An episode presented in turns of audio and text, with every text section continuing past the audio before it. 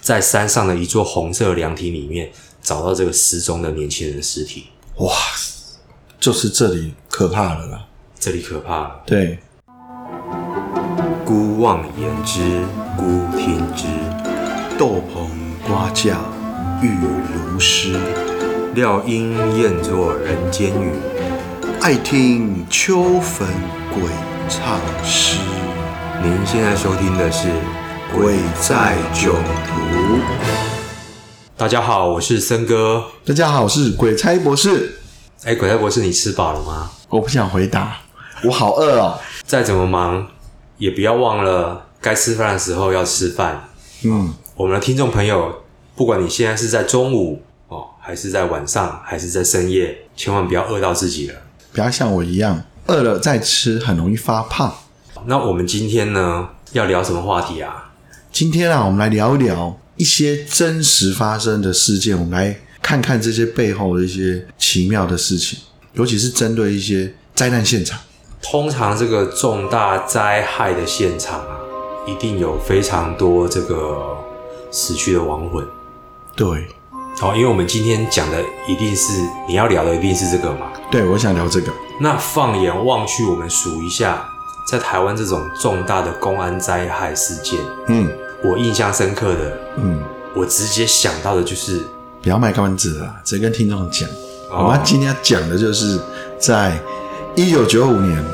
闰八月那个时候， 我记得那个时候，这个一九九五年对，哦，一九九五年是一个非常特别的年，是是是，这个年哦，有几部蛮不错的电影有上映。惊爆一九九，刺激一九九五啦。对对对，我知道这个很红嘛，是是是监狱的这个故事嘛，对，你不是要讲这个吧？不是不是，这不是这美国人的事情关我们什么事？对对啊，我们讲的就是一在一九九九年这一年哦，在台湾的台中的一个灾难现场。那这件事情其实也不拖拉啦，就是台中威尔康西餐厅的这个大火，对，造成了六十四个人在这个火海里面丧失了这个宝贵的性命。对对对，你看哦，因为一件意外的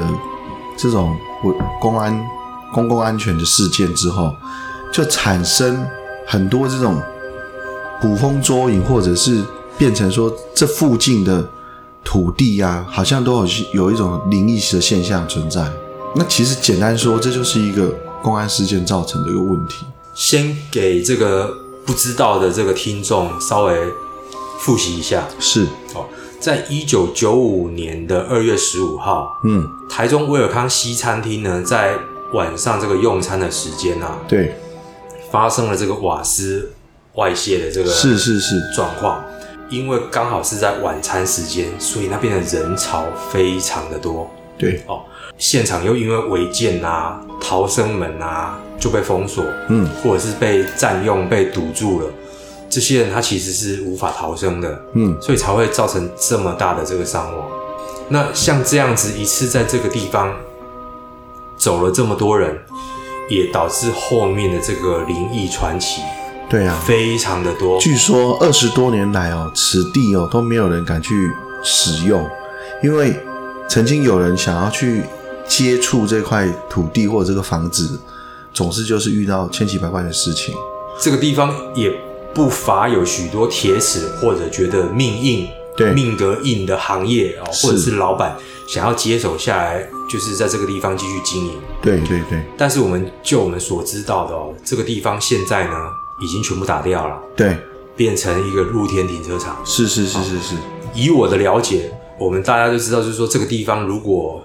很阴啊，或者是说这个煞气很重啊，大概就是建筑物整个打掉，让太阳光可以直接铺在这块土地。对，对对，所以看来这块土地现在也变成是这个样子。是啊。然后也因为这件事情发生之后，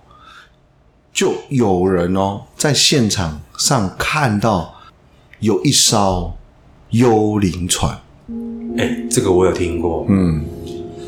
幽灵船是是来怎样来载这个亡魂、啊？在都市传说上面的说辞是说，这艘幽灵船是要来载这个火海当中往生的这些人们的灵魂。哎，讲到这个幽灵船，我就回想起当初我们有一集节目讲到神明在处理他家中祖先的这个事情，对，好像就是有开了一艘船来接引这个他家还有他家附近的这个亡魂，没错没错，是不是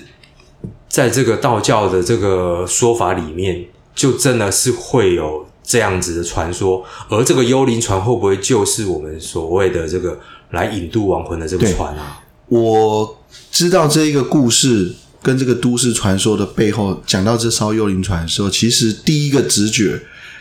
也认为哦，这应该是神佛派来引渡这些无形亡魂的一艘船呐、然后你知不知道这个都市传说背后很神奇哦？就是自从这个威尔康事件之后，看到这艘这艘船哦，然后在现场哦，可能载了这六十四位走，然后据说在后面的几个城市里头又发生类似的火灾之后，这艘船居然又出现了呢。他又开到那个地方啊？对，他是又开到另外一个城市继续载客，啊，他是准备要载满几个人，他才要走啊？所以又有此一说，说这一艘船要开往冥界，要载满百人以上，然后更有明确的数字是一百零八位满船才开。就 QK 的对啊。对，啊，所以这个如果还没有载满的话，原先上船的这几个人，他就要在那边一直等，一直飘荡啊。对，就一直等，一直飘荡，等到满船的时候，这条船就通往冥界，带他们去投胎转世了。我们回过头来讲啊，就是说幽灵船它到底要载满几个人，这个我们不得而知啦。嗯哦，因为假设说刚刚我们所谓的就是都市传说要载满一百零八个人，这几年来台湾的火灾也烧够了啦。也绝对超过这个数字了 啦，一百零八人早就已经满了啦。对啦哦对，啦早知道一这个应该已经是第三班、第四班了，对啦所以说现在应该已经是比较少听到有人讲说又看到幽灵船了。不过当时问台中人啊，或者是说当时的新闻，大家去查一下，的确这个传说是盛嚣尘上的。嗯嗯嗯嗯嗯，大家都说，哎、我看到就是有一艘幽灵船在那边，好像就是要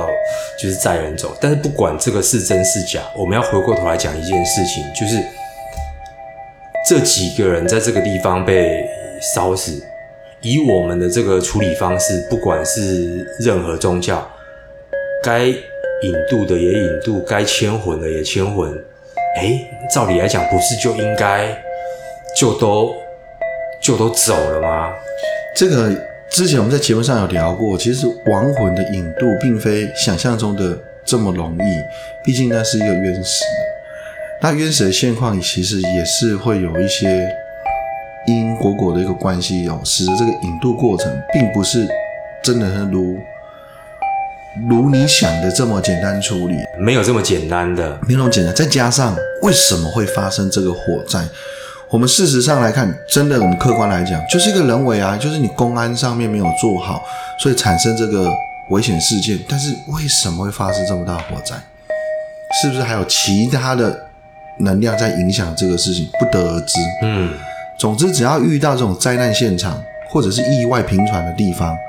它背后总是夹杂这种你无法去理解的不可思议现象，所以往往这一块土地在未来可能都需要很长的一段时间去沉淀。这边再跟大家讲一下这个后续哦。后来这个餐厅的负责人啊，是，也因为这个业务过失致死嗯，哦，对，所以他被判了这个刑责。是是是，除了判了这个刑责以外呢，他也把这个所有的财产卖掉了，总共是两千四百万，嗯是是就赔哦偿给这六十四位家属。是是是那，据传啊，新闻报道、啊、是跟后面的这个消息指出啊，这位负责人在服刑过后出狱啊，嗯，总是要这个生活嘛，是是是，哦，就继续开餐厅啦、当然就不是在这个地方了，嗯，但是开什么什么就倒，对。做不起来。讲到这个，就回到我们之前有一集，是不是有讲到这个，就是冤亲债主影响开店不顺利的个案？其实像这一个人呢，这个负责人是呃，我们这边来讲，呃我讲比较中立的话，嗯，我当然知道他当时开餐厅有疏忽，造成这个因果关系六十四人这种非命往生，嗯，我觉得他应当受的当然是已经应当受了。但是但是呢，这死亡的这些人就会放下他吗？不是说你钱赔了、关了，我就放得下怨念。，对，所以这一个负责人大人出狱后，他要再重新站起他的人生，我相信一定没有那么容易的。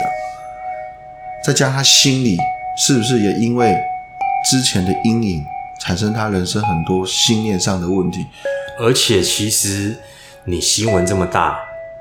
大家又这么会打听，撇除真的所谓的因果关系，有一部分的这个人的心理因素，嗯也会造成这个影响。对，哦，就是大家会有这个之前的阴影，再加上我们刚刚提到的，背负着这样子一个很沉重的这样子的一个心理压力，对对对，哦，所以导致想要东山再起，可能也力有未逮。对对对，对，这个话说回来哦，最近其实，在高雄也发生了类似的事一个情，老旧住宅，嗯然后对因为这种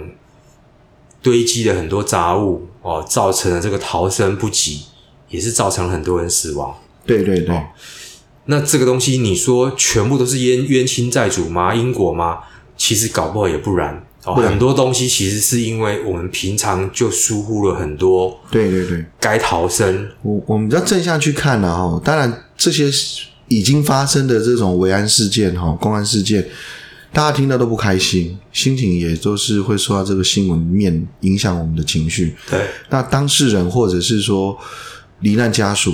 一定是心里一定有更深层的怨念。但是我们来想想看，这事件背后警示我们人间什么？我觉得就是要做好这个公共安全嘛。嗯，任何东西，我们不要扯扯上这些其他的现象，我们单纯看这两个事件最主要的原因是什么？人为人为，的这个疏忽啦。没错，你讲到这个东西，我就也想到一个，也是既然今天讨论社会案件嘛，我刚好有想到一个台北的这个某知名素食餐厅的厕所天花板是被嫌犯放了这个炸弹，那这件事情呢，也在当时引起了社会非常大的震撼。是是，第一个，因为它是炸在这个闹区，对但是这个东西跟我们刚刚前面提到的哦，刚好是可以去做一个很大的这个类比，因为这个公职人员的殉职哦，让这个我们的这个有关单位啊做了非常多关于防爆或者是处理爆裂物的这个安全的措施，对所以从那一件那个事件之后啊，台湾因为处理爆破案件而死亡的这个公职人员降到零，嗯，就没有再有这样子的这个不幸的事情发生是了。是是是是，但是我们回过头来看看，那为什么这个公安跟建筑逃生的这样子的情形还是一直在？嗯，其实不是不做，其实不是不能做，只是你要不要做对哦。很多人可能就会图个方便，对，而且很多时候，就像我们刚威尔康这个餐厅，你还想，如果我们把一切事往前一直推，一直倒过去，那到底真正造成这件事因果关系核心是谁？其实很难去讲说，我们刚刚讲说，哎，对，这罹难的六十四个家属的人，或者是六十四个人，一定是怨恨这负责人嘛？但是负责人如果知道会有这件事，他会这样做吗？答案是不会。对，所以在网上查，一定还有更大的人事物在占整件事情就这样默默的发生了。所以，我们用因果论来讲，这真的很难讲到底谁才是始作俑者。对啊，这个对啊因不见得就是这个负责人哦。是，啊，对啊，对啊，有可能是当时的一些检查的建筑师啊，还是公共安全的消安啊，对人员。我觉得这这样探讨下去哦，就是变成是一个一个社会里头的一个文化，或者是一种没有办法拆开天川说的一些事情嗯所是嗯产生的一个问题啊。所以这件事情其实很多有关单位或者是相关要处理这件事情的人都应该要更严谨的去面对对这对件对事情，对哦我们才可以减少这样子的事件是啊发生。好，那这个公安的这个严肃议题讲完，我还是要回过头来讲这个鬼鬼怪怪的事情啊了。我们之前也有听说过哪些职业或者是哪些命格的人比较硬，他觉得我可以挡住这些，或者是我可以不怕这些。嗯，我们之前在讲凶宅就有讲过嘛。对，后来有很多人就觉得我要去试试看。嗯，有一个业者啊，他觉得他可以镇得住煞气，对，叫做五金行业。对，哎，真的有有此一说吗？这个待会我再问你哦。就是说，是是是这个五金行业的这个业者觉得，哎，我做这个行业应该镇得住。嗯然后呢，他也在二楼供奉了地藏王菩萨。嗯，哦，想说我这样子，第一个行业够硬，第二个我又供奉地藏王菩萨，嗯可以了吧？嗯还找地藏王菩萨来管对管对镇对镇守这里了。哎，结果还是有人感觉到有东西在徘徊。入夜之后啊，即使店里面没有人啊，一楼的那个是五是是金行的那个器具啊，对，飞起来了。也有人听到铿铿锵锵在那是是是边动的声音、哎，哎，这个是怎么一回事啊？好，我们现在讲五金行业这件事哦，因为五金属金呐、那金呢，呃，再加上五金，它其实有刀、刀剑、光影的这种概念，然后所而且再加上金属本身是可以有机会内含能量，所以你看很多宗教的圣品都是金属哦类的法器什么法的，器，对对对，哦，所以会有说哦，我做个够硬的行业应该克得住，对不对？对，答案当然是不一定了，这个很难去判定说到底你克或克不住。那第二个呢是恭请地藏王菩萨了，为什么还是会有这些鬼鬼佛佛？这我们来讲，地藏王菩萨是一个很至高无上的一个神，但是呢，就算你有神，你也要有法场让他去引渡嘛。那你在店铺里和工地藏王菩萨，这就蛮怪了，这刚好符合可以直接招招阴魂。啊，对，因为地藏王菩萨就是来度化灵魂的嘛。恐怕那六十四个地藏王菩萨来是是镇住啦、镇住了，但是这六十四个就是常住在这边，天天听地藏王菩萨的教诲，对，然后就哦，没事就下去摸摸五金行的器材。哎、不是是临过路边的或是隔壁的，哦看到，哎，不是不是这六十四个了，这边有菩萨，地藏菩萨，我们赶快拜托地藏菩萨。所以他按这个神来镇，说实话方向错误。哎哦，我大概懂你意思。，对，哦，这个神就是来招收这个学生的，平常就是会来教导这些学开了一生的。个菩萨招，你就开了一个补习班了，对哦，让这个附近的这个需要引渡、需要对对对对听听经法的，刚好都都直接来啊都过找来地了藏菩萨处理一下。真的，有当时要啊请神来听耳朵嘛，我一定听啊个对啦。哦对对对，就是方向错误了啦。原来是如此。是是是，哦，好啦，那这个事情呢，我们大概先到此告一个段落啦。但是我这边因为既然讲到台中了，嗯，有一个还有一点时间哦，嗯我也要讲一个跟台中有关的，好，你今天是专门要克台中就是了。也不是 这一段我会剪掉， 不然我会让台中人以为我是怎么样，对啊没有，你是嫌房地产太贵是不没有是？没有没有，我现在要讲的这个东西呢，它其实影响不了房地产，哦，也对了，也它对了，它远在对了天边，是是是你是刷店。是台中啊，在这个大坑山区有一个卡多里乐园。对，卡多里乐园呢，它在这个一九八三年开园啊，盛极一时。是是那个时候算是是一个非常有名的这个乐园，对呃生意很好。但是呢，非常奇怪的是，它在一九九四年忽然宣布关闭。嗯哎，这个地方我真的只能说巧合啦。是是一九是九四年宣布关闭，很多奇怪的传闻甚嚣尘上。嗯哦，当然，我听过最夸张的这个传闻就是说，因为他那边有一台云霄飞车断轨了，造成六十个人就是直接哦往生，所以，是是是是是但是这个地方我先跟大家讲一下，这个都是传闻哦，嗯因为依照我们去查去求证的这个查结证果史料啊，并没有六十个人在这个地方发生这种断轨的这么大的这个是事是件。是是是可是有时候一时不查的这个听友啊，他会觉得，哎，你一九九四年六十四个人在这个地方就走了，对，结果一九九五年维尔康大火也一样带走了六十个人的数目走。会不会是用那艘幽灵船又来了？哦，这个东西就会以讹传讹，对啊、就会造成非常多恐怖灵异的故事。是是是是，但是这边要讲的另外一个卡多里乐园，他们并没有直接关系，对那也没有这个六十个人的这个断轨事件。不过呢，他的这个无预警倒闭官员却是事实。是那因为你忽然本来生意很好的游乐园忽然关掉，大家就会开始猜了嘛。对啊，因为它关掉之后，这个地方因为又在山区，它变成是一个废墟。是是是那废墟只要来了，然后里面又有很多这种器材，相关的恐怖传说就传出来，嗯很多年轻人就把这边当成是什么夜游跟试胆的圣地。对，那这些去夜游跟试胆的年轻人啊，我有听过一个非常有名的这个恐怖传说，我来讲给你听一下。好，这个故事的这个起源是一个女生讲出来的。是哦，那这个女生呢，她那个时候因为她是也是住在这附近的这个当地居民，从小呢父母亲就耳提面命跟她说，你千万不要跟朋友去这里玩。嗯，那这个小朋友，这个这个小女生呢，从小就被这个父母灌输这个观念之后，她记在心里了。后来长大之后，她交了男朋友。这个呢，男朋友就跟她讲说：“哎、我载你去兜风，今天晚上我们一群人要出去夜游。哎，女生就想说：“好啊，哦，要夜游。”结果出发的时候才知道，今天晚上的目的地就是卡多里乐园。哇，天哪，哪里不去？你去卡多里那乐园？他敢去了她吗？当然不敢去。是你说对了，这个小女孩她有听爸妈的话，对，她当下就跟这个男朋友说：“你们要去那个地方，我不要去了。是，”所以这边奉劝这个小朋友，真的要听爸爸妈妈的话对，哦。然后呢，她不去的时候，男朋友就把她送回去啦。嗯，他们一行本来八个人，就剩七个人，是，这七个人就是还是依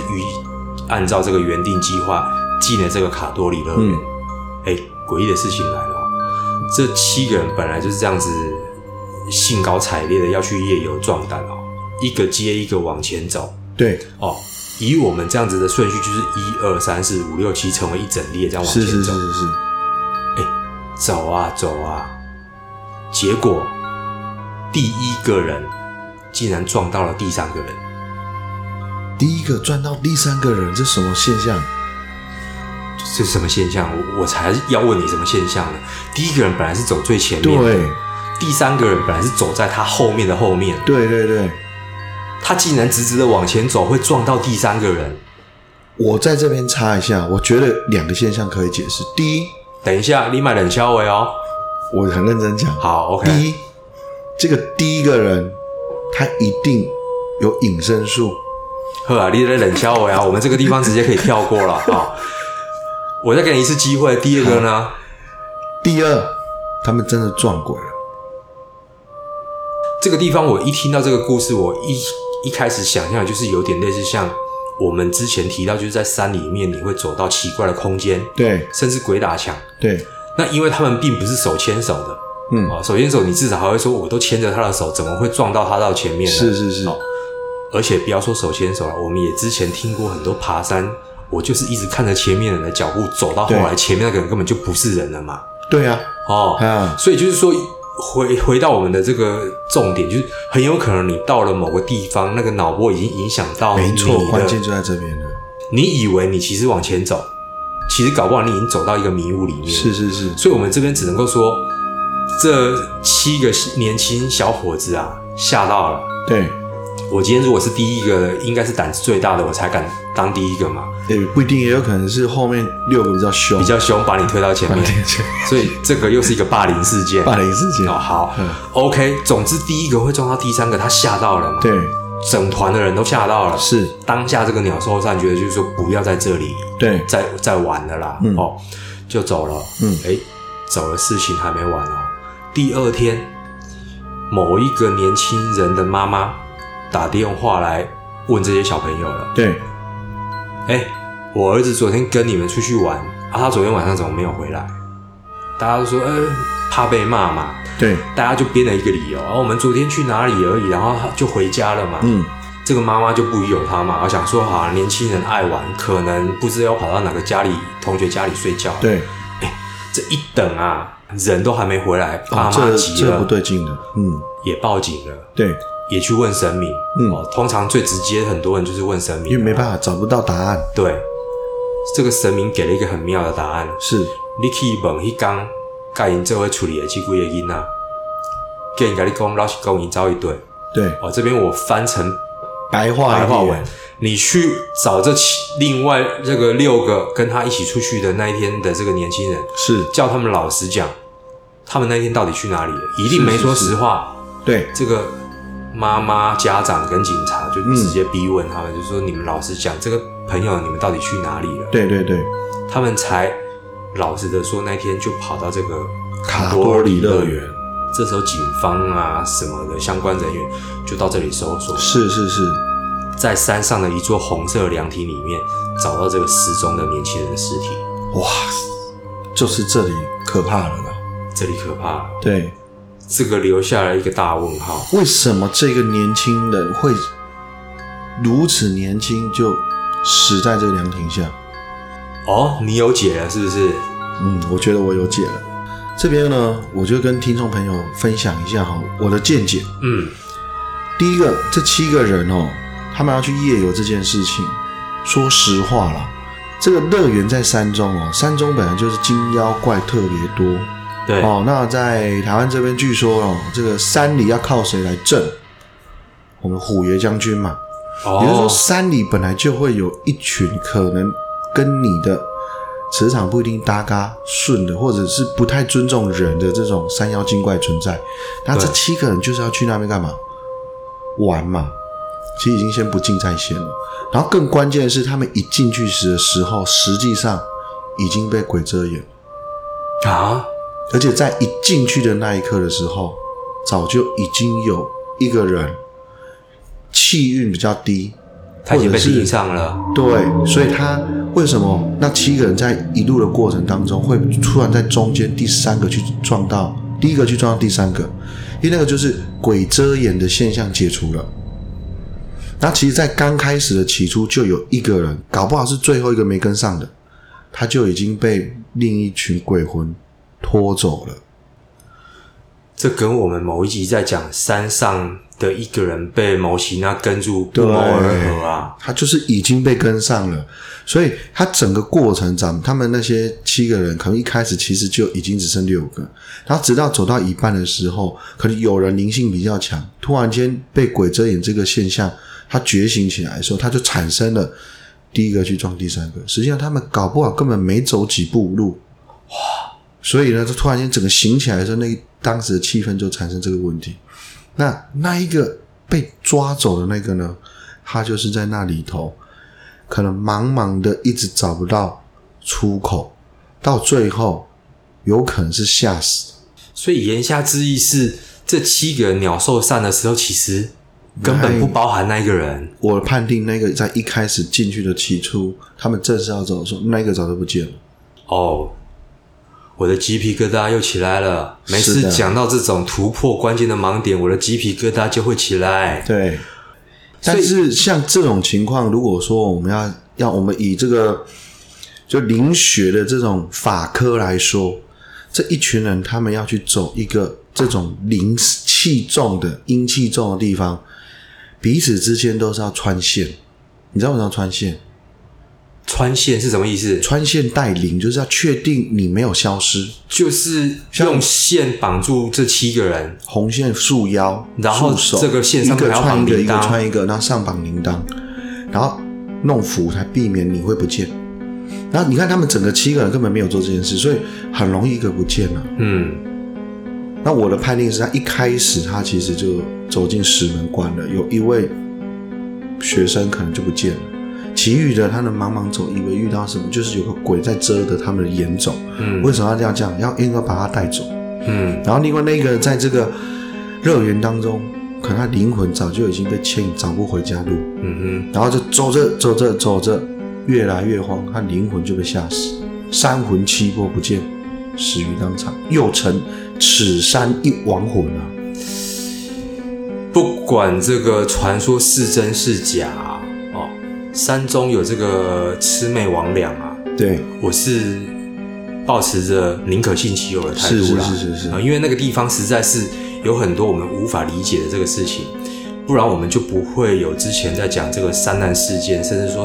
在山里面发生很多奇奇怪怪的事情对对对现象发生。道教的科仪的确哦，有刚刚鬼差博士的那一说。用红色的绳子牵着这个铃铛去做一个结界，或者是嗯对做一个保护对作用这样子的。那年轻人夜游怎么可能会去想到这个东西啊、所以这就是说哈、哦，就是这几个小朋友，就是你该玩的你不玩，你去玩一个这种有危险空间的。所以这这边这个故事，我觉得是要跟哦，我在听我们听节目的朋友们说，嗯，有些现场真的没有安全，不要去体验，因为当出事的时候，你绝对都是无解的啦。对，对，那有命回来哦，那也可能是你命不该绝，或者是你冥冥中有福报，有谁在保护着你，对，并不表示说，哎，别人就去那边玩啊，就没事回来啊。是啊，啊是啊，怎么可能每个人进去都会挂掉呢？对哦，你就不要刚好所以遇到就是你，气运低嘛？嗯，关键一定要气运力，你气运强，基本上安全回来的机会还是变高。那当你觉得气运很低，你要去玩这件事情，风险就是加剧啊。嗯，好了，今天我们跟大家这个分享了这两个真实的这个个案啊，那现在我们也不希望就是说听了这个节目之后，吸引更多年轻人去那边做试胆的这个大会，对对对，哦，因为根据现场住在那附近的这个居民讲啊，就是说根本都不贵嘛，嗯，那还没代机啦，哦，啊，反而倒是这边常常来这边夜游的人啊，嗯嗯嗯造成我们的困扰，对哦对，对，打扰这边的安宁，的确也是哦，因为居民住在那边本来相安无事，他本来就是你不犯我，我不犯你，没错，啊，你这个是外地人，你来这边又吵吵闹闹、不尊重、嘻嘻哈哈的，所以这个缘由到底在哪里？大家自己可以仔细去思考一下。嗯好，今天的节目呢，非常谢谢各位听众朋友的陪伴，《鬼在囧途》，我我们们下下次次见，拜拜。